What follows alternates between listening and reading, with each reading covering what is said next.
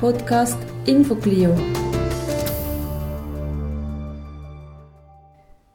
Das Stereotyp, dass Frauen und gerade auch ältere Frauen technisch inkompetent seien, bleibt auch in der Computergeschichte allzu oft unhinterfragt.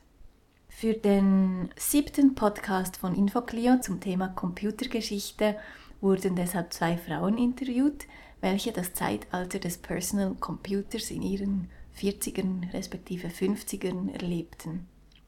Eine Sendung von Franziska Merz.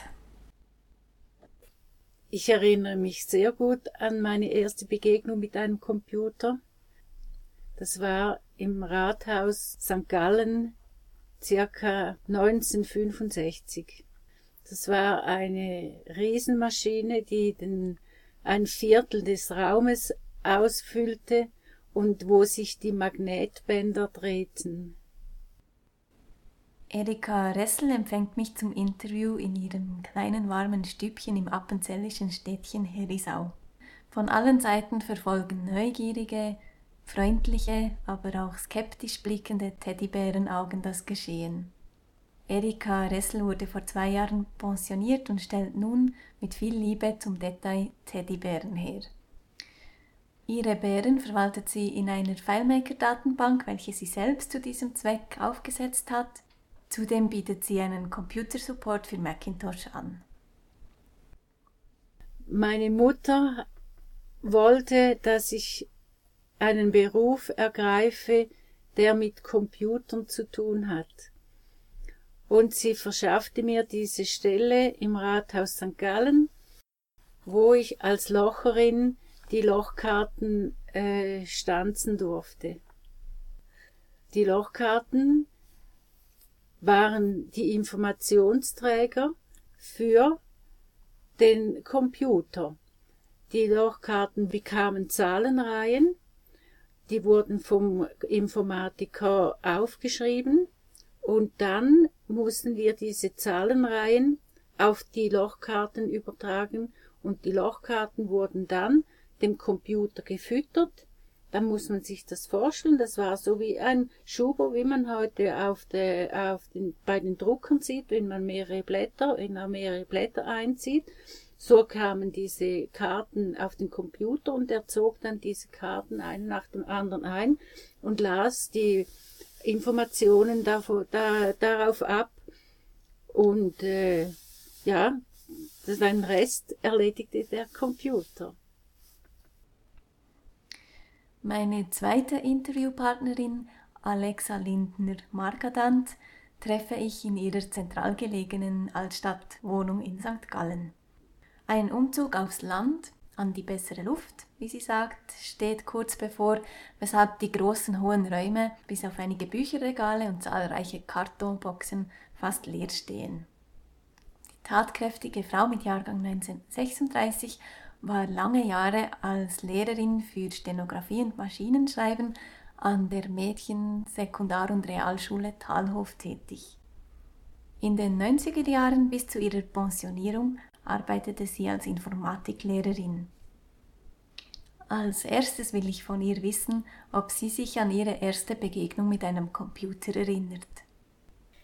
Ja, da erinnere ich mich sehr gut. Im Langschuljahr haben wir unsere fehlenden Lektionen nachholen müssen.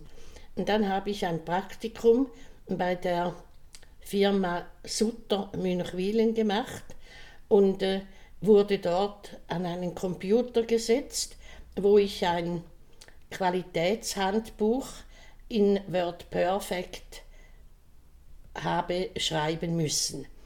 Die Unterlagen standen sehr gut zur Verfügung, aber ich musste lernen, mit WordPerfect umzugehen. Das war bevor es eine grafische Benutzerführung gab. Es, man hat einfach eine Zeile gesehen und man musste dann alles über die Tastatur machen. Das bedeutete zum Beispiel, dass man, wenn man eine Kopfzeile ändern wollte, ungelogen zwölfmal auf die gleiche Taste drücken musste und als ich dann äh, wieder in der Schule war, habe ich gedacht, ich glaube nicht, dass sich der Computer durchsetzt. Das ist ja derart kompliziert. Alexa Lindner wurde eines Besseren belehrt, als, wie sie mir erzählt, 1989 der Kanton St. Gallen den Macintosh einführte. 1989 habe ich gesehen, dass ich nicht äh, bis zu meiner Pensionierung Stenografie unterrichten könnte. Und dann habe ich gesehen, ich muss mich um die Computersachen kümmern. Da ist gerade äh, der Apple Macintosh erschienen, äh, diese viereckigen Pizzaschachteln äh, mit einer, einem Bildschirm etwa Postkartengröße. Und ich habe dann die Kurse gemacht für Informatik oder für Mittelschullehrer. Das war noch äh, interessant, weil es dort ein Maschinenschreib-Lernprogramm gab, das äh, selber korrigierte und eine tolle Statistik machte. Äh, man hat sogar nachsehen können, welcher Finger macht die meisten Fehler. Also es war äh, hochinteressant, aber es hatte einen Nachteil.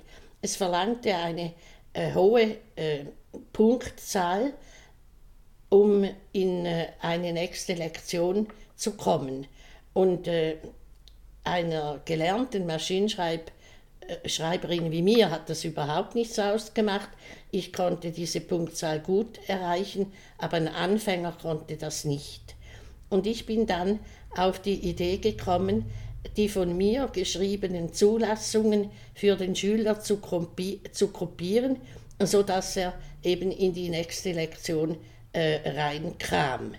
Und das äh, hat vorher keiner gesehen und äh, deswegen äh, durfte ich dann an einer schweizerischen Tagung äh, diesen Trick äh, erklären. Es war dann auch so, dass die äh, dass der Unterricht in äh, der, der Umsteigegeneration, also alle Schüler, die die Schreibmaschine noch kannten, waren so begeistert äh, von dem Computer, wo man äh, spurlos korrigieren kann, äh, äh, diese Umsteigegeneration zu unterrichten, war ein Riesenvergnügen. Also sie haben die Vorteile so gut begriffen, dass es äh, wunderschön war zum Unterrichten in äh, jenen Klassen.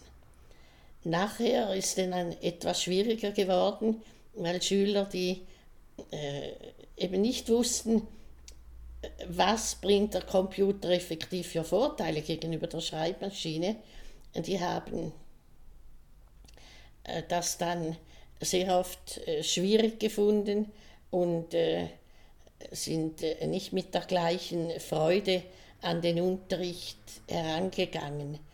Und wenn die Begeisterung nur auf der Seite der Lehrerin ist, dann ist das halt dann etwas schwieriger zu unterrichten. Ja.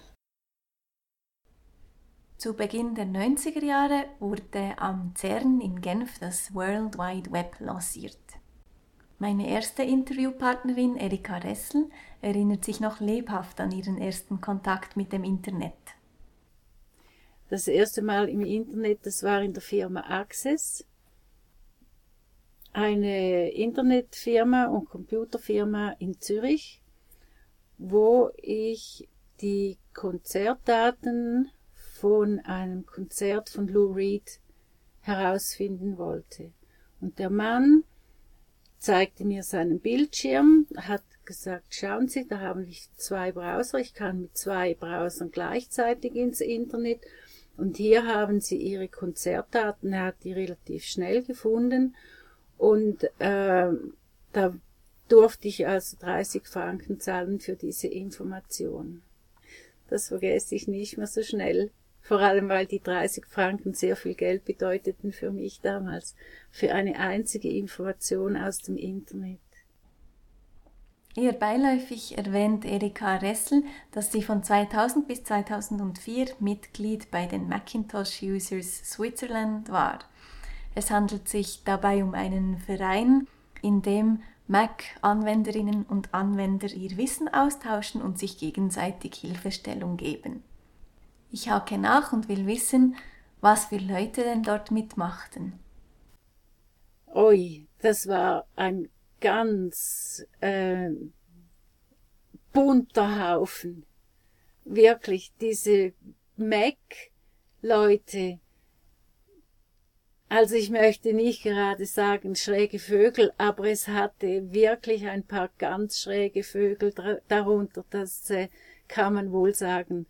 Alle angefressene Macianer, natürlich, wie soll ich sagen, äh, nur Mac und, und nichts anderes, also die PC-Welt, die wurde irgendwie äh, außen vor gelassen. Ja, also die, die Mac-User, die waren natürlich auch, das sind alles ja, also viele, ich würde sagen, mehr als die Hälfte waren alles ältere Leute, die, mit, die 1984 mit dem Mac angefangen haben, oder? Und dann haben sie alle paar Jahre einen neuen Mac gekauft und sind mit dem Mac alt geworden. Und die, die Jungen, oder die, ja eben, die gehen in ein Forum oder die, die lernen das intuitiv oder spezialisieren sich. Aber ein Forum ist nicht das gleiche, als wenn man sich wenn man sich direkt trifft und direkt austauschen kann. Also das sind immer noch Welten, wie ich finde. 95 Prozent Männer. Das war also auch Männer dominiert und wir Frauen, wir wurden geduldet, muss ich sagen. Wie soll ich sagen, diese Wissenshierarchie, die funktionierte natürlich äh, auch unabhängig vom Geschlecht. Also es gab die, die, die, die, die Avatare, oder, die einfach das meiste Wissen hatte und die wurden natürlich bewundert und mit Ehrfurcht behandelt und dann je nachdem, oder, je nach Wissensstand, oder, äh, ja, gab es halt eben auch diese soziale Abstufung. Als Frau denke ich, äh, wenn man kluge Fragen stellte, dann war man durchaus äh, akzeptiert. Die Wege von Erika Ressel und Alexa Lindner kreuzten sich schließlich in der Viborada, der Frauenbibliothek St. Gallen, als dort die Umstellung vom Zettelkatalog auf den Computer erfolgte. Das Projekt wurde von Alexa Lindner geleitet. Die Frauenbibliothek hat schon sehr früh auf, die, äh, auf den Computer gesetzt und ein Programm äh, bis zum Anschlag ausgereizt. Aber das ist dann, äh, das konnte man einfach nicht weiterentwickeln mehr konnte man nicht machen. Und äh, ich bin dann auf die Idee gekommen, dass wir das mit FileMaker machen könnten. Und äh, wir sind, haben dann begonnen, unsere mehr als 10.000 Bücher äh, elektronisch äh, zur Verfügung zu stellen, sodass man das viel rascher hat finden können. Und wir haben dann auch die Kasse, also die Beiträge und die Mitgliederverwaltung über FileMaker gemacht. Es hat äh, sehr viel Spaß gemacht, es ist natürlich eine Riesenarbeit gewesen, äh, diese 10.000 Bücher äh, quasi in ehrenamtlicher Arbeit aufzunehmen. Aber es haben alle mitgeholfen, sehr viele Frauen haben dort brav die Autoren, die Titel, die Verlage, das Erscheinungsjahr reingetippt. Ja. Äh, wir haben wahrscheinlich als eine der frühesten Bibliotheken in St. Gallen äh, die äh, frei, also einige Computer einfach zur Verfügung gestellt für unsere Benutzerinnen. viele kannten sich da genügend aus, sind einfach gekommen, um eine Bewerbung schön zu schreiben oder einen Lebenslauf äh, zu machen. Andere brauchten ziemlich viel Beratung. Und wir haben dann angefangen, so etwa für 15 Franken pro Stunde Unterricht zu geben. Und ich habe das äh, sehr gerne gemacht, weil die Frauen haben äh, die Maschine mit großem Respekt behandelt. Äh, ich muss Ihnen immer sagen, äh, das Einzige, was ihr nicht machen dürft, ist den Computer so vom Strom zu trennen. Aber wenn ihr auf eine falsche Taste drückt, passiert nichts. Es gab dann auch Frauen, die wirklich viel gelernt haben in diesen Stunden und gesagt haben, ja, ich muss jetzt schauen, ob mich mein Sohn an den Computer lässt. Und dann habe ich gesagt, ja, hat er den selber gekauft? Dann sagt sie, nein, ich habe ihn ihm zu Weihnachten geschenkt. Und das ist also nicht nur einmal, das ist mehrmals vorgekommen. Und das war für mich absolut unverständlich, dass ein äh, Sohn, es waren seltsamerweise immer Söhne, einen Computer bekommt, geschenkt, und dann seine Mutter äh, nicht dran lässt. Also das war absolut unverständlich für mich.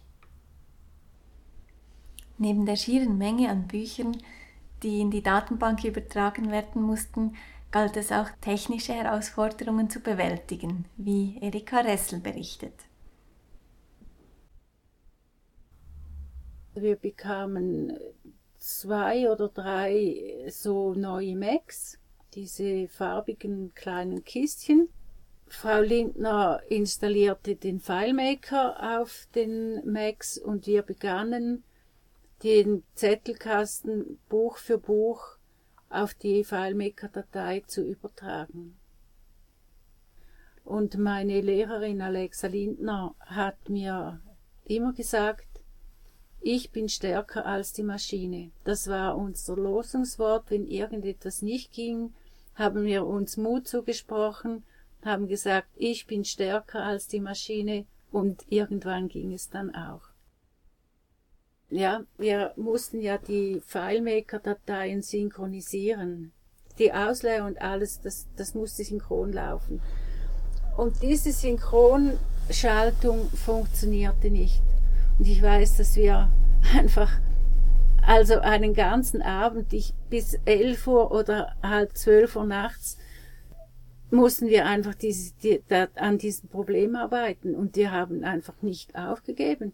Und plötzlich macht es Pling und dann ging's.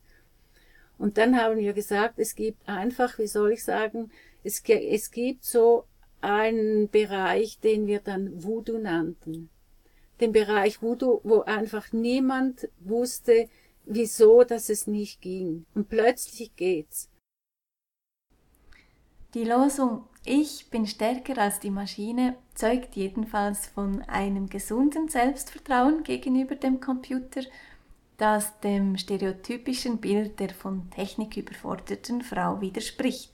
Ganz im Gegenteil haben sich die Frauen aktiv das notwendige Fachwissen angeeignet, um die Möglichkeiten des Computers im Beruf, im Ehrenamt und privat für ihre Zwecke einzusetzen und auch selbst weiterzuentwickeln. Podcast Infoclio